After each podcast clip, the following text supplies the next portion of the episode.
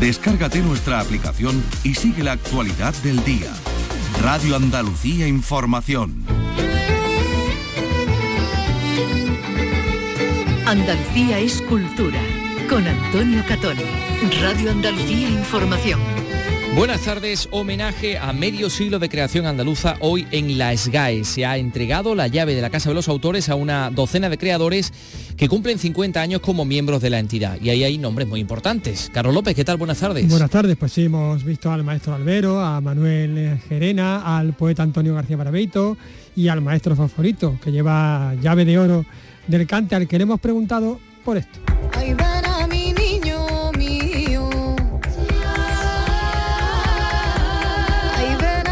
De la artista conocida como Blanca Paloma, que ha ido a Eurovisión representando a España. Y esto ha dicho el maestro. Sonaba a una música de Lorca y claro, había un desquicio, pero lo que ella hizo no tenía que ver con el flamenco. Nada, nada que ver. Esto no tiene nada que ver con el flamenco, lo acaban de escuchar. También ha habido ausencias notables, por ejemplo la de Antonio Gala, Ricardo Pachón, autor de La leyenda del tiempo, Marini Callejo, quien eh, descubrió a grupos como Fórmula Quinta o recondujo la carrera de Marisol. Luego vamos a hablar de este homenaje los autores. También van a escuchar las confesiones del oscarizado Alejandro González Iñárritu, a cuya película Babel pertenece este tema que, escuchamos de Ruichi Sakamoto. Ha pasado por Málaga para convertir sus reflexiones sobre el cine y alguna que otra confesión en referencia la primera vez que estuvo en Málaga, hace 40 años. Tres amigos mexicanos y un colombiano queríamos ir a África, a, Marruecos, y aquí en Málaga venimos a agarrar nuestros papeles para cruzar a Ceuta, a agarrar el ferry. Y el otro día que venía por aquí, que vi eh, donde estaban los ferries y decía Melilla, Ceuta, por aquí cerca, dormimos en la calle, porque no teníamos para un hotel. Así que tuvo que dormir cerca de la térmica de Málaga. Y hay más cine. Vicky Román, buenas tardes. Buenas tardes, sí, porque Gerardo Herrero participa hoy en Almería en encuentros con directores de cine presentando su película Bajo Terapia, que fue premio especial del jurado en Málaga. Por otra parte, Jerez vuelve a ser desde hoy también escenario de rodaje de cine de época. Se trata de una serie de televisión y se intenta recrear la ciudad de Huelva durante los años 40. Hoy vamos a conocer el que es por el momento primer lugar de culto cristiano conocido en la península ibérica, una cisterna del siglo III reconvertida en oratorio que se ubica en pleno centro de Mérida a cuatro metros por debajo del nivel de la época romana. Todo lo descubierto ha sido investigado y publicado por Francisco Javier Eras, con quien vamos a estar. Y la ópera Adriana Lecobrer despide la temporada lírica del Teatro Cervantes de Málaga los días 19 y 21 de este mes. Esto y otras muchas cosas les vamos a contar en este programa que realiza Miguel Alba y que produce Ryan Gosto. Andalucía es cultura con Antonio Catoni. Ahí, ahí entre la vida y la muerte hay un tiempo que se va. Martinete de Manuel Gerena. Cada minuto oh, merece vivirlo en la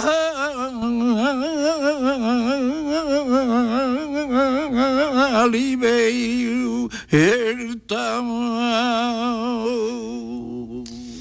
Pues la voz de, quien llaman uno de los máximos eh, representantes del flamenco protesta, eso he leído yo, de Manuel Gerena. Sí, se le conoce por, como el máximo exponente del, flamenco protesta, protesta, lleva, pues, yo creo que ya más de cinco décadas haciendo este flamenco comprometido.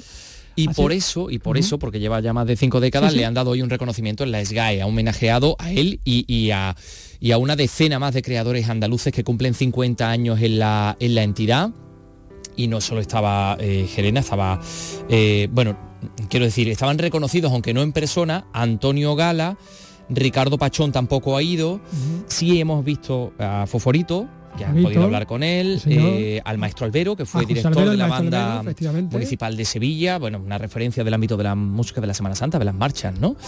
Bueno, ¿esto dónde ha sido, por cierto? Esto ha sido en el, Cartuja Center Cite de Sevilla, que bueno, ha cogido esta ceremonia, la ceremonia de la entrega de las llaves de la Casa de los Autores, qué bonito, ¿no? La Casa de los Autores. O sea, que le da una llave. Que otorga, le da una llave, una llave, exactamente. Una llave bastante grande, ¿eh? de estas antiguas. Se otorgada por la SGAE a aquellos miembros que, cumplen sus 50 años, algunos tenían hasta 60 y tantos años ya de, filiación a, la SGAE. Y al acto, como dices, pues han acudido creadores del mundo de las letras, el teatro y la música, bueno, Antonio Rodríguez, eh, compositor de la famosa sevillana Sueña la Margarita. Ah, no me digas. Los cantadores Manuel Gerena y Favorito, como dices, eh, el compositor, periodista y compañero nuestro Antonio García Barbeito, en fin. Muchos, he podido hablar con algunos de ellos, vamos a escucharlos, ¿vale? Venga, estupendo. Aquí me encuentro en el Cartuja Center Cite, nos encontramos de hecho sobre el escenario y me encuentro junto al maestro Albero, ¿qué tal? Buenas tardes. Buenas tardes, muy bien, ¿y usted? Muy bien, encantado de conocerle. Bueno, maestro Albero, autor de, de míticas marchas de Semana Santa, como la que compuso para la coronación de la Esperanza de Triana. ¿Y en qué está ahora mismo? ¿En qué está, qué está componiendo? Bueno, pues estoy componiendo dos poemas sinfónicos eh, corales, bueno, orquestales y corales. Y bueno, estoy ahora en eso, también estoy haciendo alguna marcha que me encargan y, bueno, generalmente no paro, hago, siempre música. Cuando eh, termino las cosas que estoy haciendo para gente que me lo pide, pues entonces hago yo cosas nuevas, es decir, que tengo que todos los días pues trabajar un poquito. La Semana Santa es algo que nos atraviesa a todos, que todos vivimos de, una u otra manera y la música tiene esa eh, importancia fundamental en, este hecho sociológico, porque va más allá de, lo meramente religioso, incluso trasciende, eh, si nos ponemos a hablar de analizar la música, trasciende y ya están eh, incluso contaminándose, digamos, o, contaminando otros géneros. Vemos como eh, formaciones como Califato 3x4, que es una formación de, músicos actuales, lo introducen dentro de su, repertorio. Hay formaciones de rock, incluso extranjeras, que también introducen marchas de, Semana, Santa, se atreven incluso a componerlas. Eh, eh, ¿Cómo valora esto? Bueno, yo lo valoro positivamente puesto que la marcha es una forma de composición que permite hacer, hacer música de verdad. Entonces eh, eso tiene que tener alguna influencia en grupos más modernos que incorporarán, como usted dice, esos temas a, los suyos. La música es música, ¿no? no exactamente. no hay que etiquetarlo, ¿no? No, exactamente. La música eh, evoluciona según las costumbres de los pueblos y así va a seguir durante toda la vida. Pues eso se trata. Muchísimas gracias, enhorabuena por este homenaje merecido y muchísimas gracias por atendernos. Gracias a ustedes. Antonio primero, enhorabuena. Eh, muchas gracias. ¿Qué tal, compañero? 50 años, creador de letras para todo tipo de música, desde flamenco hasta rock andaluz, de poemas y de tu primera novela, por cierto. También, sí, sí, sí. Bueno, estoy aquí sobre todo por aquellos primeros versos de chavalillo que escribí, de, que le digo yo a Sevilla, que no lo haya dicho nadie, que cantaron los amigos de Gine. Y entonces me dijeron, pues tienes que ir a, hacerte autor, autor y tal. Y vine a Sevilla, me vi en Gines y, y fui me hice autor y no podía imaginar que pasara el tiempo tan rápido. 50 años, Dios mío, me quedo. He escrito de todo, he escrito letras de flamenco, letras de sevillana, teatro, cuentos, eh, poesía, eh, de todo, y, novela, que es lo último que he publicado. Muchísimas gracias por, atendernos. Ya nos vemos por allí por la radio, ¿no? Claro que sí, compañero. Gracias. Encuentro también con Manuel Gerena. ¿Qué tal? Buenas tardes. Hola, buenas tardes. Estás muy activos. ¿Cuántos miles de kilómetros haces al año?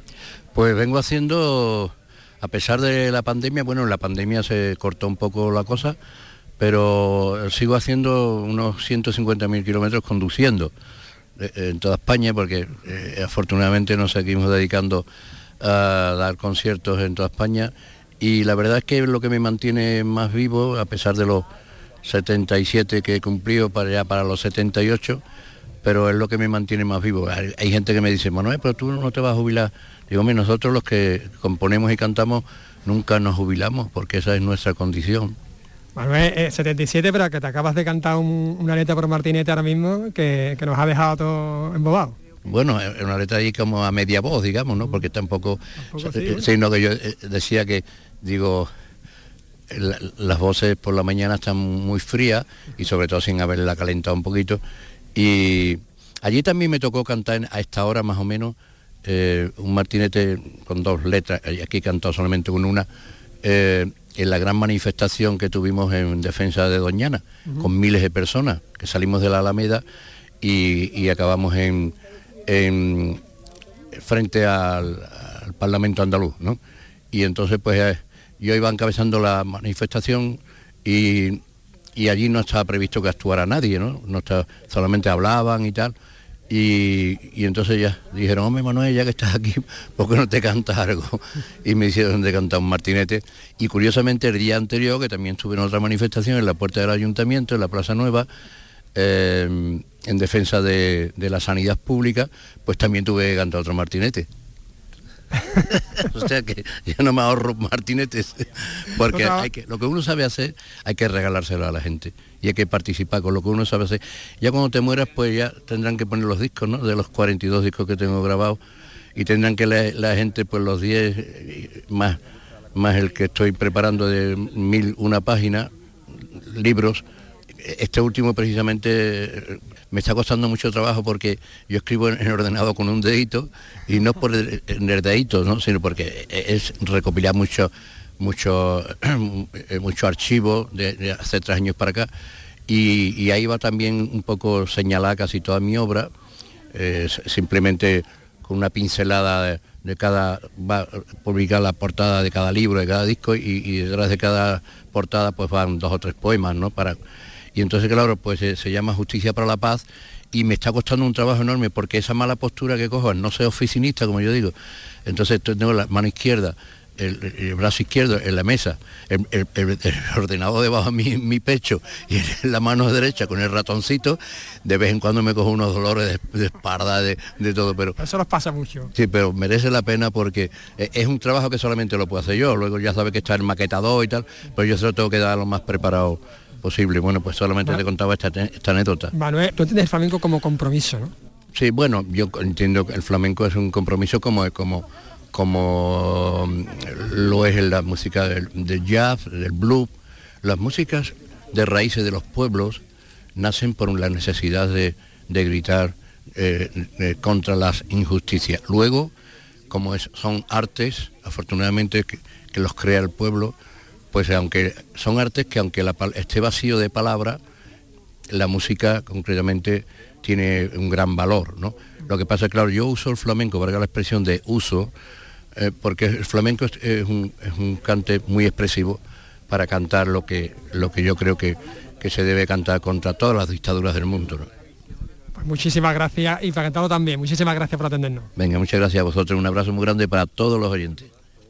Nos acabamos de salir un poquito aquí a la, puerta. Vamos a hablar con Foforito. ¿Qué tal? Buenas tardes. Buenas tardes. Bueno, encantado de conocerle. La verdad que para mí es un honor eh, poder hablar con, con usted eh, llave de oro del cante, bueno, todo, y, llave de esto y todo en, el cante. Muy amable, muchas gracias.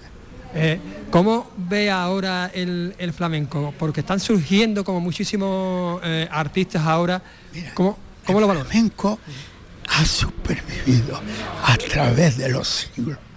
Ha superado guerras, pandemias, y ahí está, vivo el flamenco ahora mismo en la actualidad vive un momento maravilloso porque hay gente joven y no tan jóvenes que cantan muy bien, que son los que mantienen la llama viva. Gracias a ellos, aún el flamenco vive eh, goza de muy buena salud se ha conseguido algo que, bueno, se venía reivindicando por parte también de los flamencos desde hace tiempo, que es que de las instituciones, digamos, le presta más atención. Se acaba de aprobar la ley del flamenco andaluza. El flamenco lo han tenido tan a la mano, tan cerca, que no le han dado importancia jamás, y mucho menos las entidades públicas, los poderes jamás se han ocupado. La UNESCO es un buen día dijo, cuidado, que el flamenco es una joya musical que tienen ustedes ahí, que es único. Póngale atención, cuídelo un poquito, gástense algo en ello, no dejen que se muera, no se va a morir nunca. Pero bueno, gracias a Dios, las entidades ahora están poniendo algo de atención, están haciendo cosas y se están moviendo con otra dignidad y parece que hay otra conciencia, una conciencia que ya estaba reconocida fuera de España, al extranjero. El flamenco está viviendo ahí, desde Vicente Escudero, la argentinita Carmen el greco Ramón Montoya, etcétera, etcétera, etcétera. Los recitales en Francia o en Canadá o en Norteamérica. Pero bueno, en España hace ya tiempo que lo, lo han tenido siempre. En el corazón del pueblo ha estado siempre pero el reconocimiento oficial no lo ha tenido nunca hasta ahora, gracias a Dios, que hay, están poniendo más atención y gastándose algún dinerito. De eso se trata. Favorito, acabamos de, bueno, el otro día se celebró el Festival de Eurovisión y España llevó una cantante que sin ser flamenca, digamos que, que tenía esa influencia flamenca, aunque ella decía que era flamenca. Flamenco, flamenco tampoco. No, tiene que ver lo que pasa, que la música suena a Lorca y Lorca, ese gran poeta granadino, universal, don Federico, era un genio y era muy flamenco. Y naturalmente eh, sonaba a una música de Lorca y claro, había un dejillo, pero lo que ella hizo no tenía que ver con el flamenco. nada, nada que ver. Efectivamente. Muchísimas gracias. un abrazo.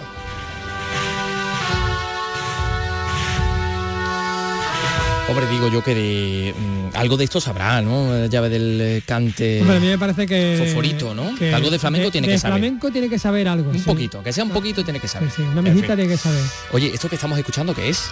Pues esto a ti qué te suena. Me, me, me recuerda a la Semana Santa también, sí.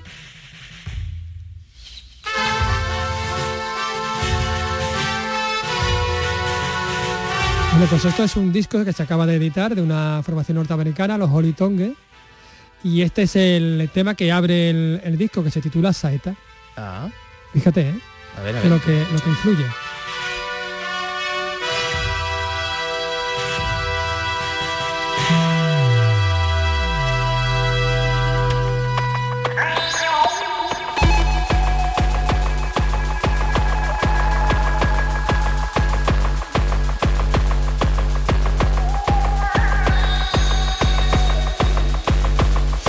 Se escuchan de fondo como unos lamentos, ¿no? lamentos, sí, sí, claro. Bueno, pues eh, esto venía a ejemplificar lo que, antes nos estaba diciendo el maestro Albero. El maestro Albero, efectivamente. la música es música y bueno, pues todo se controla. Efectivamente. Oye, eh, volvamos al acto de la SGAE, porque también ha habido ausencias. Eh, no han podido acudir, quiero decir, ausencias destacadas porque gente importante que cumplía 50 años o que cumple 50 años en la, en la entidad, ¿no? Como por ejemplo pues el escritor, dramaturgo, poeta Antonio Gala, el guitarrista flamenco Isidro Sanlúcar, el músico y productor Ricardo Pachón, sin el que el rock andaluz por hubiese sido posible, el compositor clásico Vicente Sánchez, el humorista Paco Aguilar, que iba a venir y al final no pudo venir, o la productora Merini Callejo, que vive en Málaga, eh, la única mujer, por cierto, homenajeada, que sin embargo sí ha enviado un, un mensaje de agradecimiento muy gracioso. Ah, pues venga, vamos a escucharlo. Soy María de las Nieves Callejo, pero todo el mundo me conoce como Mariné Callejo y pertenezco a la Sociedad General de Autores Españoles eh, desde el 16 de junio de 1956. Dentro de nada va a ser 67 años. Este día me llevó mi madre y mi profesor de armonía, don Victorino Echevarría, a hacerme de, autores y, nada, pues hoy presentaron, yo era una cría y, llevaron toda la documentación que les pidieron, que en aquella época era muchísima, pero me admitisteis y ahí estoy. Entre canciones, publicidad, películas, etcétera, tengo registrados como cerca de 600 títulos no todos han sido éxitos, pero sí he contado con, muchos, eh, como por ejemplo mm, flamenco, eh, el sorbito de champán, eh, mejor, que cantaban los brincos, una estrella en mi jardín, que cantaba Maritrini, bueno, y muchas que han sido números uno durante varias semanas aquí en España, en las listas, y también he tenido el honor de salir en, revistas extranjeras como Billboard, también en sus listas en puestos muy, muy destacados. La compositora de Una estrella en mi jardín, la que recondujo la carrera de Marisol, cuando salió de la niñez a la adolescencia. Mira, mira, mira, aquí estamos escuchando a Maritrini. Permiso, la estrella de antaño, la que antes era solo luz. Cayó de repente. Y que además eh, descubrió a Fórmula Quinta, a los Bravos. bueno, la llamaban el quinto brinco. Ah, fíjate, a los brincos, a los brincos, no a los Bravos, a los brincos, exactamente.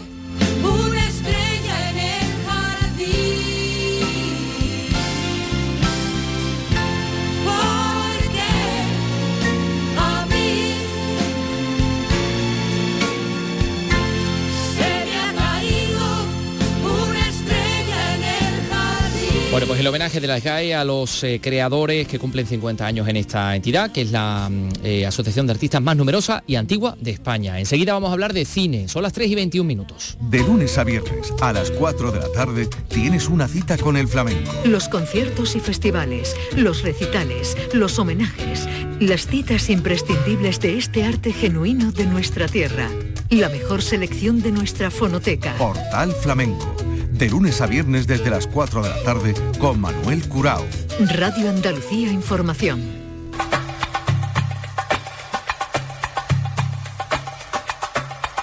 Andalucía es cultura con Antonio Catoni. Estamos recordando un anuncio de cervezas que utilizaba esa canción de Maritrini como, como banda sonora. Era buenísimo el, spot, ¿eh? Era muy curioso. Porque la, estrella que se caía era, un botellín. Un botellín, efectivamente. un botellín no vamos a hacer un botellín nunca hay que dejarlo claro. pagar aquí Andalucía Escultura, efectivamente. Por si no ha quedado claro, lo vamos a hacer.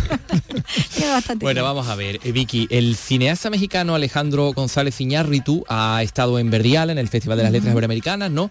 Este fin de semana eh, ha clausurado este festival de Málaga. Eh, bueno, en concreto es Verdial Fiesta de las Letras y la Cultura Iberoamericana, eso es, que ha reunido durante tres días a más de medio centenar de creadores de las dos orillas del Atlántico, organizado mm, e impulsado por Fernando Iwasaki. ¿eh? Y, bueno, y que ha dicho Iñárritu, el, el multi-oscarizado. ¿Cuántos tiene? Creo, no sé si tiene cuatro, o seis. cuatro son, ¿no? Son cuatro, Oscar, ¿no? Si cuatro Oscar, el premio después muchísimos más, ¿no? Bueno, él fue el encargado de poner, como dices, el broche a esta, esta cita que, que organizaba el Centro de Estudios Mexicano en España, de la Universidad Nacional Autónoma de México, lo moderaba Jorge Volpi, ¿no? el escritor mexicano, en colaboración pues con la térmica, con la Diputación y con el Ayuntamiento malagueño. Precisamente eh, comenzaba Iñárritu su intervención recordando con bastante humor, ¿no? Y nostalgia incluso su primera estancia en Málaga, de eso hace ya 40 años. Él llegó con, un amigo, con el que, bueno, con un grupo de amigos con los que estaba embarcado en un carguero eh, era una manera de, vivir aventura, ¿no? Íbamos cortito de dinero, ¿no? Mi padre había dado poco. Y, bueno, y, él trataba de, sacar el máximo provecho, ¿no? De Se lo dosificó bien. Lo dosificó bien a 7 dólares creo que por día, que era lo más que podía gastarse. Y, bueno, y aprovechaba, ¿no? El momento en que hacía en escala o en que... Y llegó a Málaga, como decías, en, eh, en esta circunstancia. Su idea era pasar unos días de aventura, seguir la aventura ya cruzando, ¿no? El estrecho eh, en Marruecos, con este grupo de amigos, pero como digo, bueno, el dinero le daba para, para bien poco. Y luego la segunda vez que lo crucé dos años más tarde. Y en ese, eh, eh, llegamos a, a, Bilbao y ya de Bilbao nos bajamos unos amigos, yo sin dinero, mi padre no tenía un peso. Me dijo, tú vas a dar mil dólares y con mil dólares sobreviví un año, nos gastábamos siete, ocho dólares al día. Y en una de esas, de siete, ocho dólares al día, no alcanzaba el Málaga y un amigo, tres amigos mexicanos y un colombiano, queríamos ir a África, a Marruecos. Y aquí en Málaga venimos a agarrar nuestros papeles para cruzar a Ceuta, a agarrar el ferry. Y el otro día que venía por aquí, que vi eh, donde estaban los ferries y decían Melilla, Ceuta, por aquí cerca dormimos en la calle porque no teníamos para un hotel. Bueno, o sea, que esa- tuvo que dormir en la calle, con todos los amiguetes. Claro, cerca ya de- de- del puerto, ¿no? Bueno, esa breve y precaria primera estancia en Málaga eh, se produjo la segunda vez que, que embarcó, lo decía, ¿no? Esa segunda vez, después de una primera travesía transatlántica que le llevó entonces a, a Barcelona. Curiosamente, luego repasando su filmografía y los temas recurrentes en ella, ¿no? Como, como la relación de padres e hijos o la inmigración, algo sobre lo que hablaba en esta charla, Irra- Iñárritu destacaba el curioso hecho de que, eso se lo, destacó, se lo resaltó un amigo, y es que sus películas parece que siguen la misma ruta y las mismas escalas ¿no? que cuando estuvo embarcado. Y yo escogí, 21 yo escogí Memphis. Ninguna razón había, porque yo estaba haciendo un productor, era un presupuesto bastante mediano, yo tuve totalmente libertad, yo no quería filmar en Nueva York, en Los Ángeles, porque me parecían ciudades ya muy explotadas visualmente. Y dije, quiero una ciudad con caca, una ciudad como México, que huela, que tenga mierda, que... y Memphis es eso. Memphis es una hermosura de la grasa, de la cosa grasosa, la cacayanga que le decimos el ¿no? que tenga cacayanga, si no, si no, no hay vida, que esté vivo el organismo. Eh, y entonces acabé filmando en Memphis, viviendo al lado de- del Mississippi, y después la siguiente película, la mitad la filmé en Marruecos, Babel, la mitad sucede ahí. Este, y luego la siguiente la filmé en Barcelona, Beautiful.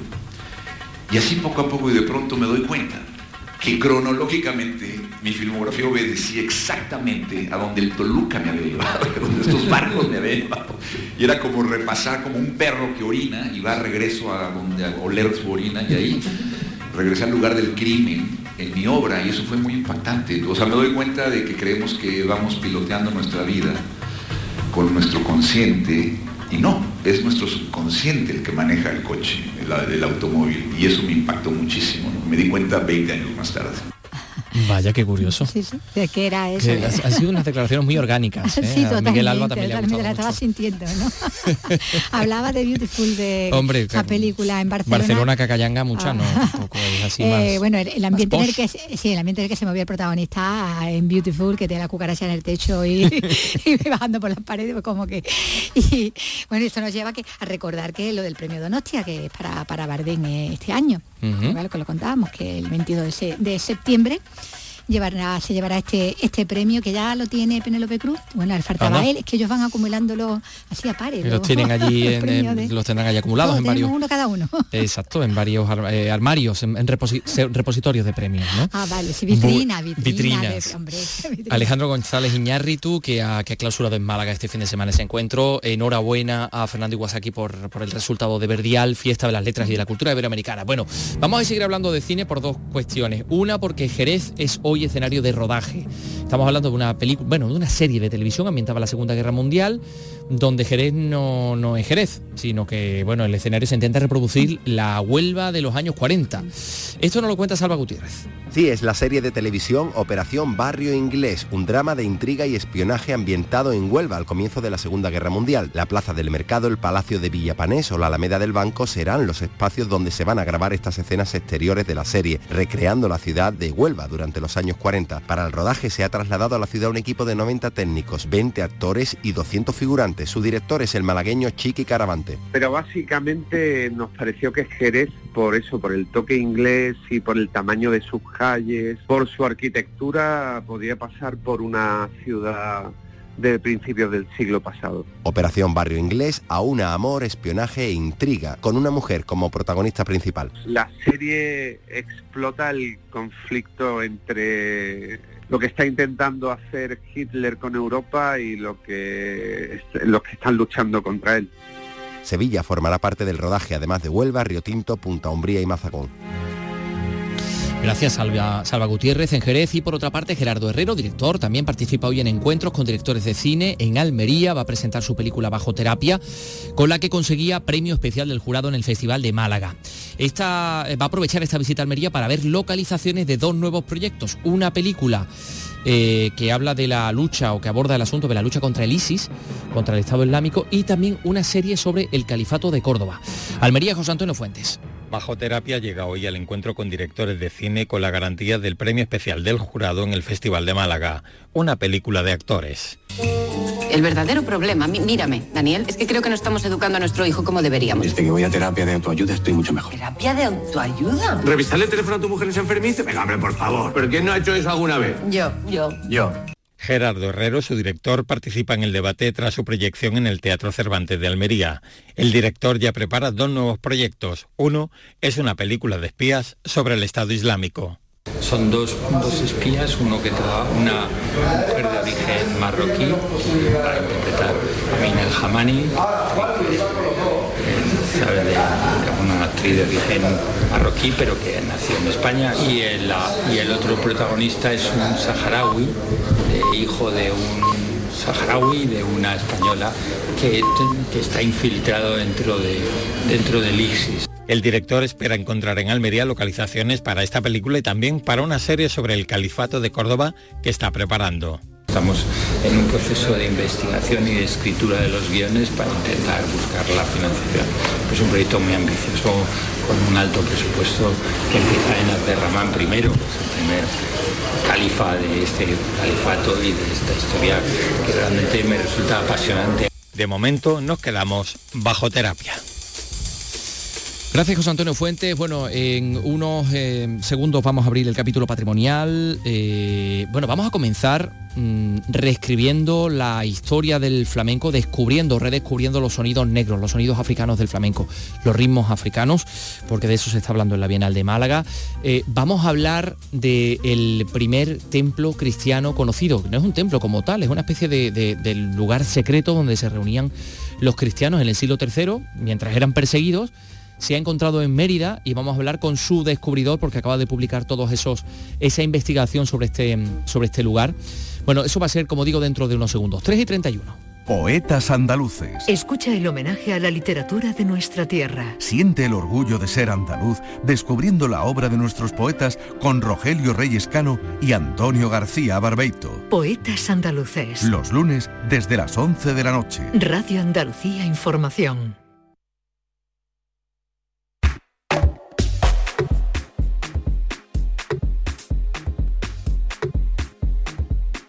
Andalucía es cultura. Con Antonio Catoni.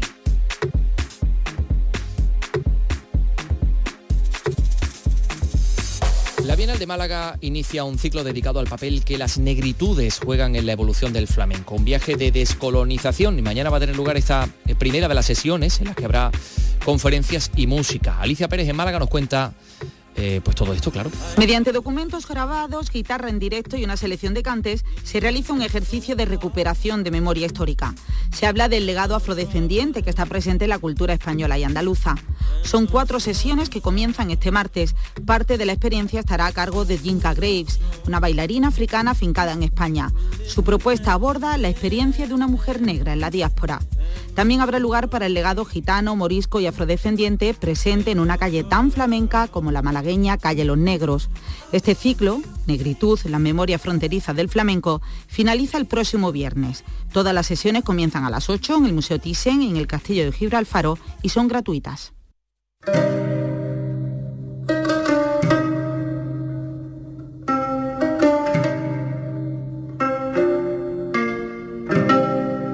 ¿Cuál es el templo cristiano más antiguo conocido en España? Se encuentra en Mérida, en una villa descubierta hace años, una villa que fue clausurada y luego reabierta y después de esa reapertura se detectó un agujero que conducía a una cisterna. Pues bien, tras ser inspeccionada, aparece dentro de esa cisterna un fresco que representa un crismón, el símbolo de Cristo. Estamos hablando, por tanto, de una cisterna subterránea convertida en un eh, lugar de culto, parece que en el siglo III. Mm, La persona que ha estudiado en profundidad este, este lugar, esta Domus Ecclesia, es Francisco Javier Eras, arqueólogo, director del Museo Arqueológico de Badajoz, y ha publicado recientemente un libro que reúne todo el saber en torno a esta eh, Domus de la Puerta de la Villa. Se titula La Domus de la Puerta de la Villa y la primitiva comunidad cristiana de Mérida, que aborda el periodo en que no existían oratorios ni iglesias, sino que bueno, pues la gente, los cristianos de aquel entonces se reunían en, en las casas para, para- para rezar como lugar de, de culto. Y tenemos la suerte de estar en estos momentos en comunicación con Francisco Javier Eras. Francisco Javier, ¿qué tal? Muy buenas tardes. Hola, buenas tardes, ¿qué tal? Bueno, vamos a ver, exactamente esta casa, esta Domus, ¿cuándo apareció? Hace ya muchos años, ¿no? Sí, bueno, toda esta aventura comenzó en los años 80 cuando se iba a construir un edificio de, de oficinas en el centro de la ciudad, en, la- en el entorno que se llama la Puerta de la Villa. Eh, normalmente en Mérida cada vez que se plantea un proyecto o se plantea una, construcción de eh, en el centro de la ciudad pues siempre hay, va precedido digamos de, una- de unas excavaciones arqueológicas en este caso aparecieron unos restos arqueológicos una, casa restos de una casa con unos mosaicos con una, una eh, de construcciones hidráulicas, etcétera, se volvió incluso a, retocar en los años 90 y bueno, permaneció desde entonces en los bajos, en el sótano de, un, de ese edificio, ¿no? Digamos que se conservaron in situ y permanecieron ahí prácticamente olvidados hasta, hasta el, año 2008, ¿no? Digamos que cuando se emprende otro nuevo proyecto, en este caso de, de integración de los restos. Sí. Y es cuando se detecta que existe esa cisterna y alguien se descuelga para entrar, ¿no? Eh, sí, eh, fue un poco un poco así, eh, eh, casi casi una, una visión eh, de novela, ¿no? Digamos que nuestro trabajo en ese caso fue eh, retomar eh, lo que es el trabajo de excavación inconcluso por entonces, tocaba eh, releer las relaciones entre, la, entre los elementos, entre la arquitectura, eh, volver a dibujar y bueno, fue un poco mm, rastreando las diferentes construcciones cuando apareció un hueco en el suelo. Sabíamos de la existencia de una cisterna por la zona, se había documentado incluso décadas antes eh, y bueno, fue el momento de, entrar eh, con un foco potente, eh, puesto que, había un- ese hueco daba hacia, hacia ese, ese depósito de época romana y fue cuando, enfocando el muro oriental, apareció ese fresco del que hablan, ¿no? Ese, ese anagrama, el, el crismón, que representa las iniciales de Jesucristo, ¿no? Y, fue usted eh, la persona que se descolgó. Sí, eh, la verdad es que necesitamos eh, uno llevar el foco eh, y otro sujetar al cable, pero sí, fuimos dos. compañeros, sí, sí, fuimos tre- tres compañeros, do- dos trabajadores que, que suelen acompañarme siempre en, la- en las excavaciones, o me solían acompañar entonces cuando trabajaba en Mérida en las excavaciones, los que se adentraron conmigo en el, en el hueco. Eh, advertimos la existencia de ese crismón y una puerta de acceso en el lateral, que eso también nos sorprendió porque normalmente las cisternas romanas eh, si son de, tienen cometido hidráulico, no suelen tener eh, otro otro acceso que no el cenital, ¿no? Tanto para la entrada de agua como el acceso mediante cubos a- al agua que contiene, ¿no? Ujú. Por tanto, sí, eh, entramos y, y, digamos nos hicimos rápidamente una visión de conjunto de que aquello y nos dimos cuenta que aquello era era distinto a lo habitual, ¿no? Bueno, y se dieron cuenta de la, de, digamos, de la relevancia del hallazgo eh, en ese mismo instante. Sí, bueno, ya lo primero que sorprende es el contexto de aparición de un fresco. O sea, lo normal es que encontremos frescos, restos de decoración en, en ambientes eh, a pie de a pie de casa, ¿no? Entre las, entre las paredes de las habitaciones, etcétera. En este caso lo encontramos en una cisterna subterránea a unos cuatro y metros y medio por debajo del suelo de la casa romana. Estamos, que el suelo de la casa romana se pueden, ya, de por sí eh, está por debajo del nivel de la calzada también de época romana, pues el sitio era bastante extraño, cuanto menos extraño. Eh, ya digo, en la parte superior del centro de, uno de los muros. Y otra de las cosas mm, interesantes es que el, uso que tenía esa cisterna, mm, bueno, la había, digamos que condicionaba el tipo de tratamiento que tenía las paredes, de, impermeabilidad. Sin embargo, el hecho de haber picado el, el paramento impermeable para mm, revocar nuevamente con cal y sobre eso pintar eh, un motivo, además cristiano, pues la verdad es que no dejaba, de, no dejaba de, de- de sorprendernos, ¿no? El, por lo inhabitual que, que suponía el, el- hallazgo, ¿no? O sea, un sitio totalmente eh, oculto. De hecho, eh, si nos ponemos a pensar el- en época romana, sobre todo en siglo III y, y IV, inicio del IV, eh, era, puede ser hasta incluso eh, significativo el hecho de encontrar un motivo como ese, tan significativo como, como, el, como el propio símbolo de Cristo, eh, escondido eh, en un sitio prácticamente inaccesible para los propios romanos, ¿no? Al fin y al cabo, para poder acceder a ese de- depósito, eh, una vez modificado con respecto a- al uso original, habían tenido que hacer una, una mm, escalera escondida, también subterránea, abovedada, a la cual se accedía mediante una trampilla. Todo eso, la verdad es que el contexto, mm, eh, como digo, sorprendía y, y nos ponía un poco en, en relación con lo que puede ser la historia del cristianismo en ese momento. O sea que, digamos, eh, resumiendo, eh, ustedes acababan de encontrar un lugar donde los cristianos se escondían. Porque entonces tenemos que hablar eh, o tenemos que empezar a pensar en que era una, era una fe, bueno, perseguida, ¿no? Sí, claro, ese es un poco el contexto histórico. Eh, digamos que en Mérida, eh, igual que grandes partes del imperio, pues estaban sometidos a, esa persecución los, cristianos, ¿no? Eh, o sea, a través de la fuente. De hecho, en Mérida contamos con algunos de los documentos más antiguos, sobre todo del género epistolar, que hablan de, la existencia de una comunidad cristiana en, la ciudad. estaba claro que, tarde o temprano tenían que aparecer los restos de esa comunidad. te digo, lo que lo que estaba por descubrirse era precisamente la parte arquitectónica de, todo aquello. Eh, sí, mm, digamos que el, interés y que, guarda todo, todo esto es que eh, si durante la segunda mitad del siglo III eh, había sido importante esa persecución, incluso a, principios del, siglo IV también lo era, y de hecho un poco el, martirio de, de, la mártir Santa Eulalia ¿no? era era, parece ser reflejo de esa, de esa persecución. Lo cierto es que mm, de esa persecución, o ya sea en los primeros momentos de, la tolerancia del cristianismo, eh, desde luego para un cristiano que había sido había estado sometido a, presión e incluso en algunos casos había sido obligado a, eh, apostatar pues la verdad es que mm, supongo que sería bastante poco de fiar que los primeros emperadores cristianos entre comillas eh, toleren eh, y, que, esto no vaya a cambiar, ¿no? Digamos, imagínense que, que incluso en el siglo IV, ¿no? Al comienzo del siglo IV, el siguiente emperador diga, pues no, no, eh, dejo de, tolerarlos y vuelvo a perseguirlos. Cualquier función, cualquier actividad en ese sentido, pues tiene que estar oculta, clandestina, porque... Estaban en, un, equilibrio un poco complicado. Ahora mismo hay algo de tolerancia, pero es probable que mañana no la haya, con lo cual nosotros nos vamos a asomar mucho la patita, vamos a quedarnos aquí escondidos, ¿no?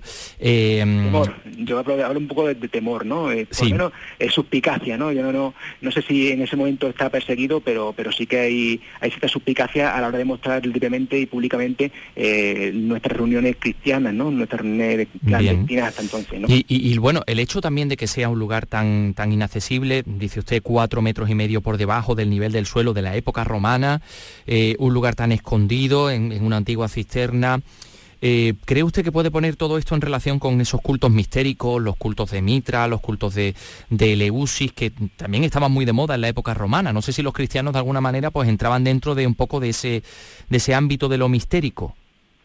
Sí, bueno, de alguna forma el cristianismo no deja de ser una religión oriental, ¿no? Viene, viene de Oriente, es una religión que parte del monoteísmo de, si me permite, de moda, eh, sobre todo en, a lo largo del Bajo Imperio, a partir del siglo II, III, IV, en adelante, sí que es verdad que hay, hay esa moda por parte de, la, población romana eh, atractivo hacia, hacia las religiones monoteístas, ¿no? En este caso, el propio, la propia Magna Mater ¿no? o, Mitra eh, no dejan de ser una entidad superior, ¿no? Que de alguna forma eh, va por, encima de, los demás. Y bueno, el cristianismo mm, le toca incluso competir. Yo creo que incluso durante el siglo III y, seguramente incluso el siglo IV eh, no deja de competir. Conocemos incluso momentos en el que hay cierta reversión eh, política de, los propios emperadores hacia, hacia esas religiones de antaño, orientales y, y también monoteístas basadas pues en el sol, etcétera, ¿no? Digamos que en algún momento ya está incluso competición. Es cierto que en Occidente eh, no ha tenido quizás tanta tanta repercusión, eh, sobre todo en estos momentos, pero pero sí, sí, eh, ha habido hasta hasta cierta competición entre una religión y otra. Evidentemente, la vencedora en este sentido fue fue el cristianismo, un punto y hora en el que el propio emperador, digamos que que tolera e incluso convierte en su, creemos que convierte su, su vocación religiosa hacia, hacia el cristianismo. Eh, bueno, eh, eh, todo esto es, curiosísimo. Tengo entendido, mm, creo que lo leí en el ABC hace muy poquito, que uno de sus colaboradores, nada más meterse en, ese hueco y llegar a la cisterna y descubrir el crismón, mm, que era una persona además muy creyente, se puso a rezar. Sí, bueno, cuando ya fue tiempo después de, entrar, de, descubrir aquello, de valorar la necesidad de, excavar por completo, porque bueno, cuando llegamos nos encontramos totalmente cubiertos, totalmente colmatada de tierra, cuando logramos acabar con, con de excavar toda, todo su contenido, eh, tocaba la hora de documentar, ¿no? Y en este caso, pues ya visto el crismón, encontramos los primeros signos grabados en las paredes, había de panes, había peces, había algunos, algunos motivos solares, algunas letras probablemente griegas, eh, algún- alguna incluso omega. Todo eso mm, ya digamos que, que no nos hablaba solo de que había, había tenido un uso religioso cristiano, sino que encima había habido gente dentro eh, grabando en sus paredes su, su propia su propio eh, pensamiento o sus propias enseñanzas eh, cristianas. Y en ese contexto lúgubre, oscuro, eh, ya en soledad, porque ya habíamos terminado de la, excavación, eh, sorprendió a un compañero efectivamente, que, al que, tengo, tengo mucho cariño y quiero mucho, eh, lo encontré reflexionando, incluso rezando, y claro, me, me sorprendía verlo, verlo en esa actitud, mm, por supuesto que en una excavación arqueológica no dejaba de serlo, no, no es, no es Bueno, pero- Y entonces en ese momento comprendí, claro, comprendí que, que no era solo un, un resto arqueológico o una, un descubrimiento arqueológico, sino que iba más allá, ¿no? Eh, encontramos un, un lugar donde habían estado eh, muchos muchos siglos antes eh, rezando un grupo de cristianos probablemente perseguidos o temerosos de ser perseguidos, ¿no? Bien, bien, bien. Bueno, eh, en fin, no de- deja de entrar en el capítulo de la anécdota. Necesito respuestas muy cortas porque nos estamos quedando sin Sí, tiempo sí, para lo claro. siguiente que le iba a preguntar. Eh, si estamos encontrando esto en Mérida, capital de la Lusitania, por supuesto en Córdoba, capital de la Bética, o en ciudades importantes como Hispali, también tendría que haber otros lugares de este tipo que seguramente están bajo la ciudad esperando a que los encontremos. Seguro. Seguro, Ya ¿no? digo, sí, seguro. seguro. Eh, a ver, es cierto, es cierto que, que hasta, hasta el siglo V, mm, incluso avanzado el siglo V, no conocemos eh, edificios como tal, es decir, edificios religiosos, bueno, es verdad que existen algunos que, que, que, digamos, pueden ser algo, algo intermedio, pero construcciones basílicas en sí, donde van a, reunir- a reunirse y a practicar lo- los sacramentos de los cristianos, no hay, o por lo menos no, no, no estamos encontrando. Eh, los, los cristianos se reunían en, la, en las casas de, de, lo- de- de los cristianos, ¿no? de, sobre todo de los poderosos, que hacían un poco de de red clientelar eh, de, de familias entre ellas eh, cristianas que se reúnen, que se contactan entre ellas. Y, y desde luego las fuentes nos hablan de que había una comunidad cristiana eh, importante en Mérida, muy influyente, pero también lo era, por ejemplo, la de la de Córdoba, ¿no? Eh, al frente de la cual en algún momento había un, un muy influyente eh, obispo, ya sea Higinio, ya sea Osio, que desde luego están esperando que, que encontremos su, al que estamos esperando digamos, encontrar su- sus restos, ¿no? los Su- lugares donde se reunían donde se estos- estos reunía. con, Y- su, con su gente. Y la segunda eh, eh, eh, pregunta, Francisco Javier, es si, es visitable este, este templo de alguna manera, de, forma restringida, o, permanece, digamos, un poco protegido porque la visita también puede deteriorarlo. Sí, a ver, mm, hoy por hoy sigue siendo un poco lo que lo que yo me encontré en su momento, un hueco en el suelo, que es verdad que se ha dejado accesible, eh, está, eh, está- hay un practicado una especie de ventana arqueológica en el, suelo, mm, el hueco se ve, incluso hemos procurado hacer algún, poner algunos paneles explicativos que hablan de- del significado que tiene, pero hoy por hoy no es visitable puesto que para entrar pues tenemos una escalera, primero vaciar, vaciar Bien. un poco eh, el agua que se ha ido mm, acumulando, Acumulando. pues, porque bueno que el nivel freático ha, ha subido desde entonces eh, digamos que, que habría que vaciarlo habría que accederse mediante una, Bien, bien, una escalera eh, puesto que Bueno. el acceso original estaría en otra en otro predio eh, contiguo en ese caso habría que remover algo más. Yo incluso en algún caso he planteado la posibilidad de que se pueda hacer una reconstrucción tridimensional un, un escáner 3D de tal forma que se pueda hacer al menos una extra virtual. Eso no lo vería tan tan costoso ni bueno ya es una cosa que no me no me compete y aunque aunque anime a, a su responsable que estoy seguro que lo tendrán en cuenta eh, para, para que se lo hagan y, puedan puedan permitir porque hombre, creo, creo que es una cosa creo que es una que merece la pena, evidentemente. Y, y bueno, y en cualquier caso le decimos a nuestros oyentes que ahí está ese libro, La Domus de la Puerta de la Villa, la primitiva comunidad cristiana de Mérida, que es interesantísimo. Autor Francisco Javier Eras, el arqueólogo, director del Museo Arqueológico de Badajoz, con quien hemos hablado. Hemos tenido el, el- el lujo de poder eh, eh, hablar y, y conocer todas estas cosas. Francisco Javier, muchas gracias, enhorabuena.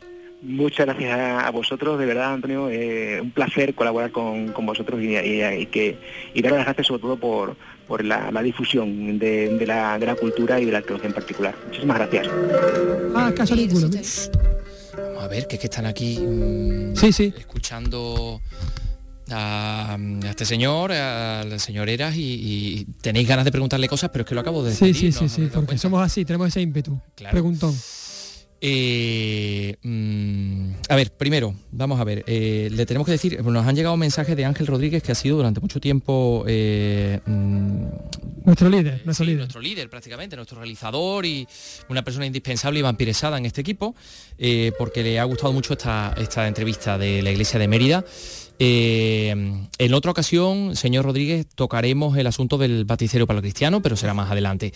Y tenemos que contar también que la Comisión de Patrimonio de la Delegación Territorial de Turismo, Cultura y Deporte de la Junta de Andalucía en Córdoba ha informado favorablemente sobre el proyecto de diseño para hacer una exposición permanente sobre el Gran Capitán en el Castillo de Montilla. Una muestra que se llamará Gonzalo Fernández de Córdoba, el Gran Capitán, ubicada en la planta alta del Castillo de Montilla. Mañana anunciamos que vamos a hablar de, de este asunto con uno de los digamos de las personas que ha promovido mm, toda esta instalación de la exposición permanente en el, en el castillo. Eh, será mañana en el programa Andalucía Escultura. Eh, vamos a hablar de más cosas, vamos a hablar de ópera.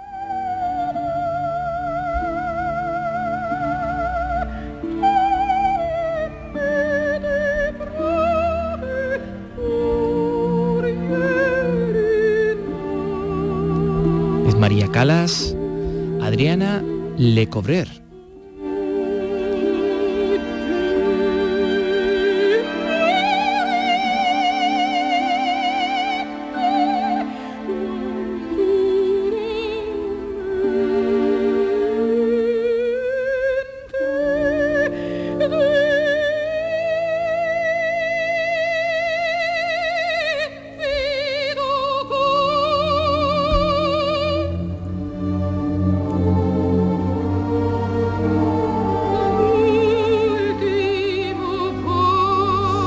Ópera, esta, Adriana Lecobrer, que va a despedir la temporada lírica del Teatro Cervantes de Málaga, va a ser los días 19 y 21 de mayo, dos, dos eh, sesiones, dos representaciones. Es la, mm, a ver, mm, 34 edición de la temporada de ópera. Eh, ha montado pues, cuatro grandes producciones, también ha acercado este género al gran público con su programación cinematográfica en el, en el cine Albeniz, que está ligado y además muy cercano, digamos, en el espacio también a, al Teatro Cervantes de Málaga, así que va a ser una despedida por todo lo alto de esta temporada lírica del, del Teatro Cervantes. Es una ópera que, mm, bueno, que habla de, de- de envidias, de, de celos, eh, en fin, absolutamente, no sé, muy, muy, de- pasional. de- de- muy pasionales, sí, sí, muy de las entrañas, ¿no? Ahora Alicia Pérez nos va a contar un poco de qué va esta Adriana Lecobrer y yo creo que van a entender perfectamente esto que, que le decimos. Alicia Pérez, Málaga, cuéntanos.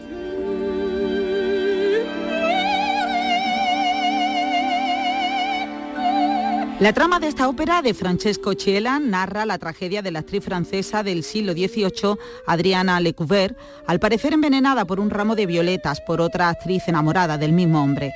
A lo largo de la obra, los personajes se enfrentan a celos, intrigas y traiciones que desencadenan una serie de eventos trágicos. Esta producción pone fin a una temporada que se ha movido entre el drama de Pagliacci, el melodrama de caballería rusticana e Il Barbiere di Siviglia. Adriana Lecouvreur es una producción escénica y musical del Teatro Cervantes. Juan Antón Rechi se ha encargado de la acción teatral y Oliver Díaz lleva la batuta de esta ópera que en Málaga se traslada de la corte francesa al mundo del cine clásico. El próximo sábado, telón para la temporada lírica.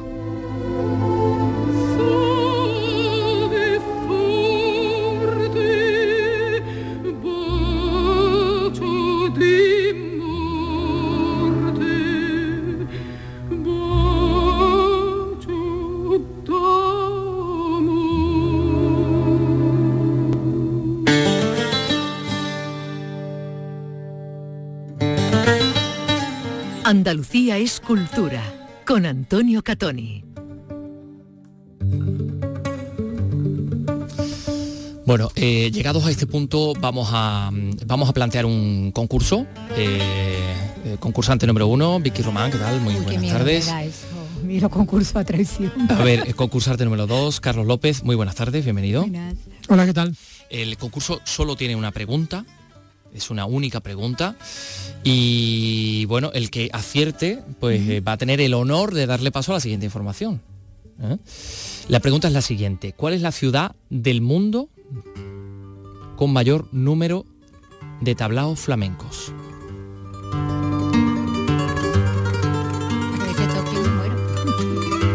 Tokio. No, no, bueno, pero ¿cuál es tu respuesta, Vicky Román? Venga, esa. Tokio. Bueno, vamos a ver, eh, Carlos López, eh, ¿cuál es tu respuesta? ¿Cuál es la ciudad del mundo con mayor número de tablaos flamencos? Yo diría que Granada. Por favor, pero esto, esto, ¿cómo puede ser? Pero, No solo eso, sino que la, la peña flamenca más antigua también, la peña platería. la peña flamenca más antigua también. Eh, estamos buscando, Miguel Alba está buscando por ahí una- unos aplausos, pero no sé si los tendrá a mano. Pues sí, señor Carlos López, ha ganado usted presentarse. presentar esta noticia. Mire, mire, mire, mire. Cuentan que una vez fue capaz de matar maldigo boca Esto es una zambra cantada por David Palomar, el gaditano. que yo conozco la pura verdad. Si alguno supiera que es un palo evidentemente mm, granadinísimo. Eh, ¿A qué viene esto? Pues porque eh, la siguiente información a la que le vas a dar paso, Carlos, Sí, dime. eh, digamos que toma como argumento principal esto que, que- que- que acabamos de decir, que Granada es la ciudad con más tablados de, de- de- del mundo. ¿no? Efectivamente. Y- ¿Por qué? A ver. Pues mira, porque Granada, origen y destino flamenco es el vídeo promocional que a partir de ahora pues se va a poder ver en distintos sitios como por ejemplo Japón, Corea, Estados Unidos o Argentina, donde Granada se reivindica como como lo que es la capital mundial de este arte. Anda. En Granada nos va a comentar esto mucho mejor Noemí Fernández. El vídeo que se ha presentado hoy es fruto del acuerdo alcanzado entre el Ayuntamiento de Granada y Unión Flamenca, un acuerdo con el que se pretenden impulsar otras iniciativas como un código de buenas prácticas para mejorar las condiciones de los artistas e incluso un sello de calidad sobre los espectáculos y tablaos flamencos que hay en la ciudad, la que más tiene de Andalucía. El vídeo muestra las señas de identidad de Granada, la ciencia, la movilidad sostenible o el arte y está protagonizado por músicos. Antonio González es presidente de Unión Flamenca. El tener este vídeo que posiciona a Granada, que la difunde que la- y que genere riqueza, que genere trabajo y que genere industria en la ciudad, ¿no? Una ciudad como Granada, que creo que el eslogan ya lo define muy bien, ¿no? Origen y destino flamenco, ¿no? Granada es un origen, es un germen y debe ser el destino o uno de los destinos, ¿no? O el destino. En definitiva, la imagen con la que a partir de ahora Granada estará en ferias de turismo de todo el mundo.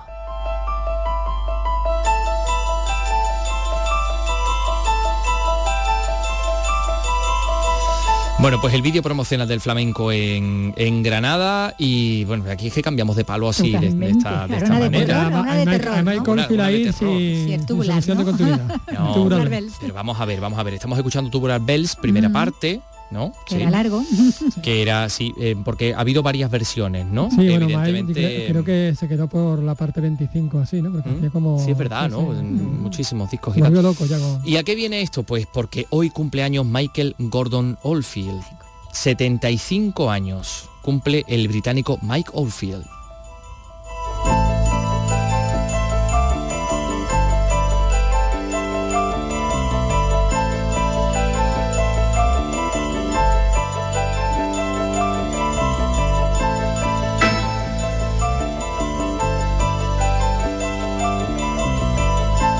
¿Cómo es posible que, que solo una música cree una sensación tan inquietante? ¿eh? Sí, Porque- esa, esa repetición minimalista del mismo, de la misma secuencia. Sí, sí.